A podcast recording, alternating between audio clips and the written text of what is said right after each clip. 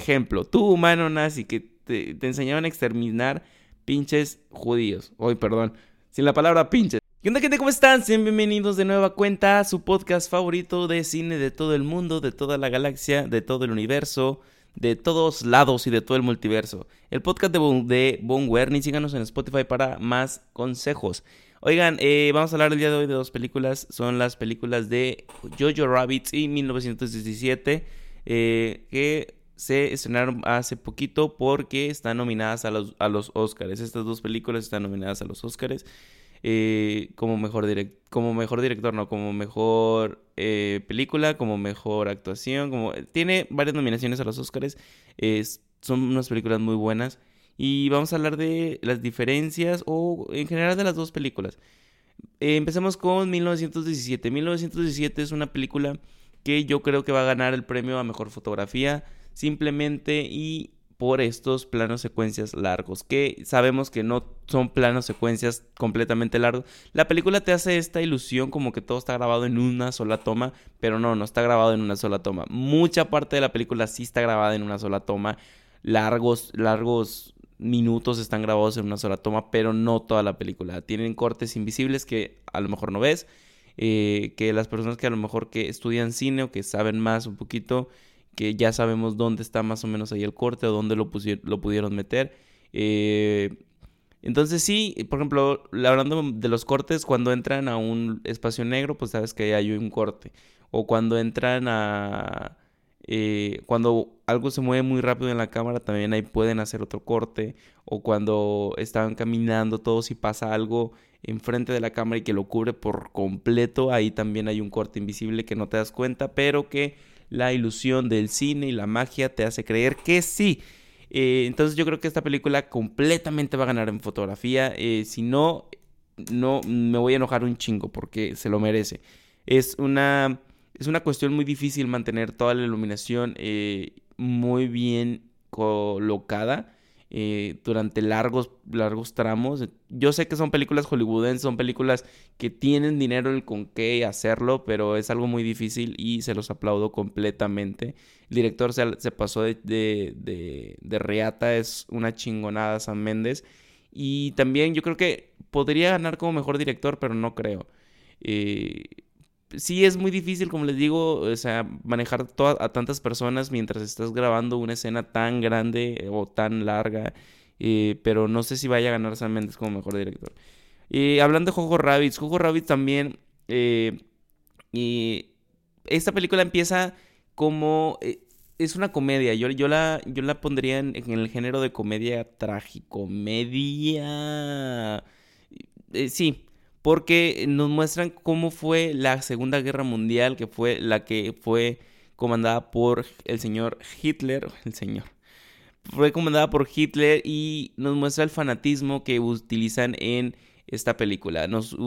Eh, cómo la, gente a veces estaba tan ciega por seguir a una sola persona, por seguir a este eh, eh, comandante, bueno, este señor, y lo seguían a- o sea, completamente ciego. Eh, les digo que es una comedia porque lo hacen con, con, niños, porque nos muestran cómo un niño de 10 años, o de, sí, de 10 años, es fanático completamente de Hitler y cómo le gusta esto ya quiere matar judíos y ya quiere estar en la guerra, ya quiere tener una pistola y ya quiere andar ahí con las bombas y la chingada. Es, y, y no es porque el niño quiera, sino es porque es lo que le enseñaron. Y, y la película utiliza mucho esto. Es como que no es porque a veces quiera uno ser así, sino es porque a veces te enseñaron a ser así. No se están justificando de que los nazis hayan matado tanta gente, o sea, pero también se ponen del lado de los alemanes de que no, no, no todos los alemanes querían lo mismo, porque también hay una guerra como interna entre, entre alemanes, cual- cuales querían que la guerra terminara completamente y había unos que querían que la guerra siguiera para poder deshacerse de, pues, del- de los judíos. Y, y- y nos muestran estas dos partes, estas dos partes de los alemanes buenos, bueno, en entre comillas, eh, los alemanes que querían que la guerra se detuviera y los alemanes que querían seguir con la guerra y cómo los niños estaban ahí en medio, cómo los niños no sabían para dónde irse porque era lo que les enseñaban, los mandabas a la escuela y los enseñaban a este a odiar judíos, inventaban historias sobre judíos, o sea, que, no tenían una, clara idea de qué, de qué era, o sea, los niños, la película te plantea que los niños ven a los judíos como si fueran eh, monstruos, o sea, como si fueran cosas con, con, una cola y que usan poderes y que, o sea, que ellos eran completamente los buenos. a los niños se las vendían como que ellos eran los protectores de la tierra contra esta humanidad o, esta raza extraña que eran los judíos. Eh, me gustó mucho la película. Eh, no, no, no, no creo que. Me gustaría que ganara como mejor película, pero no, no va a ganar. Es muy bonita, te hace llorar, te hace reír, te hace abrir los ojos. Eh, a veces es, les digo, absurda porque es comedia, pero es tan absurda que es le, le sienta muy bien a este tipo de película.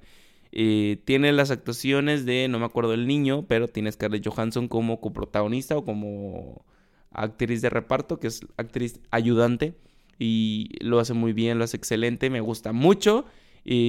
porque es, es como que esta madre que siempre te quiere decir que las cosas no siempre son negativas, y siempre cosas positivas.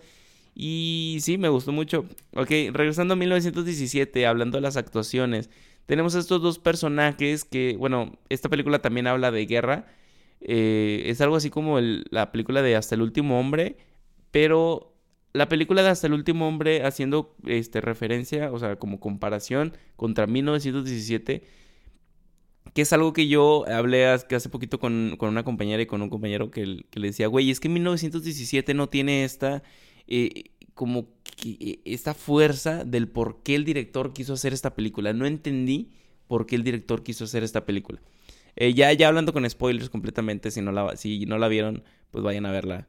Y 1917 trata de que dos, dos, dos soldados tienen que ir en un solo día hasta el otro lado de... O sea, tienen que recorrer mucho camino para llegar a donde están las tropas, donde está uno de los hermanos de los dos soldados. Entonces, si ellos no llegan ahí donde están las tropas del hermano, toda la tropa muere porque están en una guerra, están en, una emboscada y era una trampa. Entonces, estas dos personas tienen que recorrer mucho camino para llegar a donde es. Eh, pero más allá de eso, no, no, no creo que haya, o sea, no hay...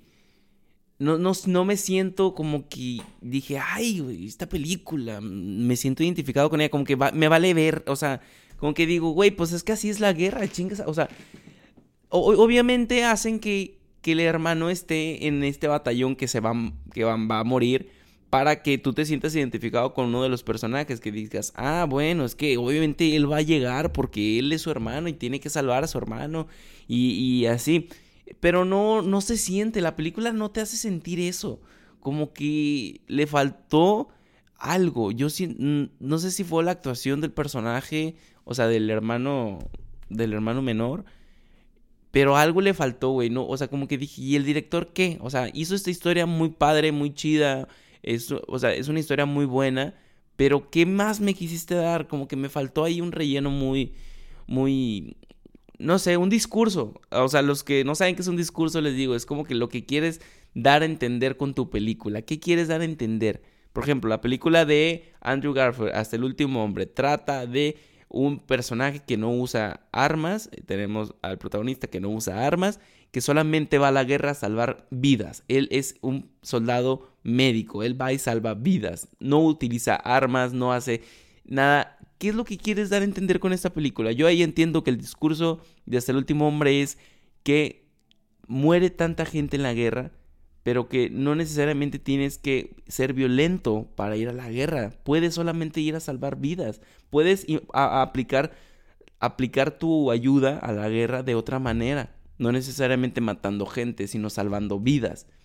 ¿Sí, me entienden? O sea, que es algo más fuerte. Y 1917 no hay, no siento algo que sea así. Es como que sí, voy a ir a salvar a mi hermano pero no se siente, no, no, te da ese ponche que tú dices, ay, sí, güey, ve a salvar a tu hermano, ve a salvar a tu hermano. Como que te vale madre, o sea, ya llega un punto que dices, pues sí, espero que llegue, porque tiene que llegar a salvar o a salvarlo, pero no sé, ahí falta algo. Yo siento que falta algo. Ok, volvamos poquito eh, a hablar de Jojo Rabbits. Jojo Rabbits, eh, Me gusta mucho la sátira que hace Taika, Taika Waititi, que es el director de esta película, que es el director de Thor Ragnarok, que él es el, la, ¿cómo se dice?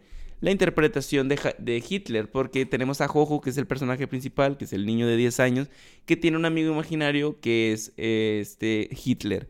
Hitler es su amigo imaginario, que cabrón, imagínate, imaginarte a Hitler. Entonces, el amigo imaginario de Jojo es Hitler y es interpretado por Taika Waititi. Lo hace estupendo, es una sátira completa. Eh, de repente sí se empieza a hacer como que un poco tonto, o sea, e, en sí el personaje lo quieren hacer tonto adrede y está bien y está correcto, pero luego empieza a aparecer en unas escenas o en unas partes de la película que ya no es tan importante, ya no es tan... Mm, como que no, no te importa tanto, ya no es tan tan relevante para la historia, como que dices, bueno, ya, güey, ¿qué haces tú aquí? rúmbale, espérate a donde seas importante y sal. pero como quiera me gustó mucho, me gustó, o sea, se escucha mal, pero me gustó mucho Hitler, me gustó mucho el personaje que hicieron de Hitler, cómo se burlaron de él y hicieron misa con ese, ese personaje. También les digo, la comedia la utilizan muy bien. Eh, tenemos al personaje también, creo que del general. Eh, este que, que, se usa, que tiene como un penacho al final de la película que al principio te lo muestran como que muy rudo y al final te lo muestran de una que sí tiene corazón, que, que a, lo mejor él no solo él no quería también estar en la guerra, sino que sabía la diferencia entre que un niño esté en la guerra y que un adulto esté en la guerra. me gustó mucho ese personaje también. Eh, hay un personaje de que es el, mejor amigo de Jojo. Es, no me acuerdo cómo se llama, pero es un niño de lentes muy cagado, muy, muy divertido, que solamente sale en, en, escenitas muy precisas de la película que las disfruté al 100 porque ese güey me cayó muy bien. Aunque sí es muy, un poco como que eh, ayuda al guion, que de repente, ¡pum!, aparece este personaje, como que, ah, mm, de repente salió, o sea, no, no te lo fueron planteando bien, como que, ah, hola, otra vez, y lo 10 minutos, bueno, 15 minutos después, ah, hola. Sí, me entienden como que sale muy esporádicamente, pero no te lo explican el por qué. Solamente sale porque sale. Pero me gustó mucho el personaje. Ok, volviendo a 1917. ¿Qué podemos hablar de 1917? Y bueno, como les digo, las actuaciones no son lo mejor.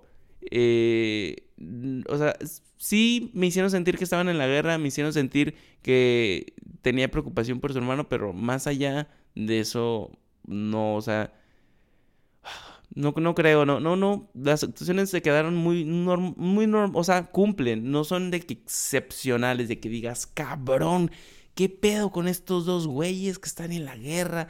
No, o sea, más allá de eso, quedaron para mí un poquito, no, no quiero decir planas, porque planas es que no me hicieron sentir nada, sino cumplieron con lo que, con lo que tenían que hacer y ya. Eh, otra cosa que sí pienso que esta película tiene un muy buen acierto es en toda la producción en todo el diseño de arte, el diseño de las cosas que tienen ahí, eh, como los cadáveres de mucha gente, la cantidad de extras que hay en la película, la cantidad de, de cosas que tienen que construir, porque a lo largo de la película van como que caminando eh, durante, este, o sea, entre ruinas, entre cadáveres, van metiéndose a lagos, van metiéndose a a cosas con fuego, donde hay bombas, está toda esa producción y efectos especiales, porque son efectos especiales, no son efectos prácticos, aunque sí hay efectos prácticos, pero también hay efectos especiales. Eh, creo que lo mezclan de una manera en que no te das cuenta y está muy bien. Eh, lo mismo hace eh, esto del plano secuencia, como que toda la toma seguida. Y el mismo efecto especial, o sea, el, de repente que te ponen una piedra enfrente, bueno, ahí eventualmente, o sea, sabes que hay un corte. Y, y, están muy bien puestos, los efectos especiales no los, no los notas, o sea, tú piensas que todo, que todo pasó de verdad, y sí, todo está ahí, o sea, les digo, construyeron este, las trincheras, construyeron mucho, mucho, mucho material, entonces yo creo que también podría ganar en mejor producción esta película o sea, en mejor producción, en 12, es que si gana como mejor producción es como mejor película. No, ganaría como mejor diseño de, de arte, una cosa así. Entonces, esta película sí va a ganar ahí. Ok, hablando de Ho Rabbits, eh, otra vez, eh, ya ven, vamos salteándonos aquí. Pum, pum, 1917, Ho Ho Rabbits. Es de como que eh, odio, a los, odio a los alemanes en 1917 y acá en Jojo Rabbits me río de ellos y me río con ellos. Jojo Rabbits no nada más es comedia, Jojo Rabbits también es una comedia trágica porque te plantea también el lado obscuro, el lado oscuro de, la guerra, el lado oscuro de, de, que no todo nada más es diversión y no todo nada más es eh, odiar a los judíos. De repente, bueno, ya hablando completamente con spoilers, Jojo eh, descubre que tiene aquí en su casa, bueno, no aquí en su casa, sino en su casa, que tiene este, eh, que tiene una persona que está escondida dentro de su casa, una persona que es judía, una niña que es judía. Dices, ah, cabrón, ¿qué va a pasar aquí? Entonces me gustó mucho esta, esta evolución que tiene Jojo a lo largo de la película, de que descubre a una persona judía y él tiene completamente una visión de cómo son los judíos y cómo hay que tratarlos y cómo hay que eh, que hay que exterminarlos, o sea, y a lo largo de la película te van enseñando cómo él crece, cómo él va entendiendo al, al, punto en que se enamora de ella, o sea, se enamora de la niña y, y dice, güey, ¿qué pedo? O sea, no, no pensé que los judíos fueran así, o sea, son como nosotros, son personas normales. Entonces se me hizo muy bonito que hicieran esta como eh, que, que, le abrieran los ojos al personaje porque, porque eso era, o sea, eso era lo, lo que, lo que, ¿cómo, cómo, cómo, cómo explicarlo? Eso era lo que involucraba toda la guerra, que los alemanes se creían más que otras personas y lo que pasó aquí con Jojo es que sabe, él él decía, no, mi sangre es azul y tú de seguro no tienes, no tienes mi tipo de sangre, por eso yo soy mejor y la chingada. Es como que, güey, y ahí es donde te, te enseña el personaje que todos somos iguales, que ella es una persona más igual que tú, güey. O sea, solamente nacieron en otro lugar, o sea, solamente tienen otros tipos de, de costumbres, solamente somos iguales. Entonces, esta película, a lo que está este, checada, o sea, que es la Segunda Guerra Mundial, creo que lo hacen muy bien y creo que al, al que te lo enseñen con un niño, al que te lo enseñen con con, unos niños, el cómo interactúan y cómo ellos se sienten con la guerra, me, me pareció muy, muy chingón, me pareció excelente, güey. O sea, porque igual, igual si tú humano te encuentras a un judío, o sea, tú humano, tú humano nazi, ejemplo, tú humano nazi que te, te enseñaban a exterminar pinches judíos, hoy perdón, sin la palabra pinches, te enseñaban a exterminar judíos. Te encuentras a un judío, pues si tú nada más estás pensando en eso, pues vas a eliminar al judío. Pero el niño no, o sea, el niño es como que, ala, es un judío. ¿Qué hago? ¿Qué, voy a hacer? ¿Qué, Es una nueva interacción para mí. Y me gustó mucho la interacción que tuvieron estos dos personajes, que al final se enamorara, que se enamorara de Jojo, pero ella la mandara a la friendzone. Me gustó mucho. También esta cosa de solamente baila y disfruta tu vida, que le dice la mamá de Jojo.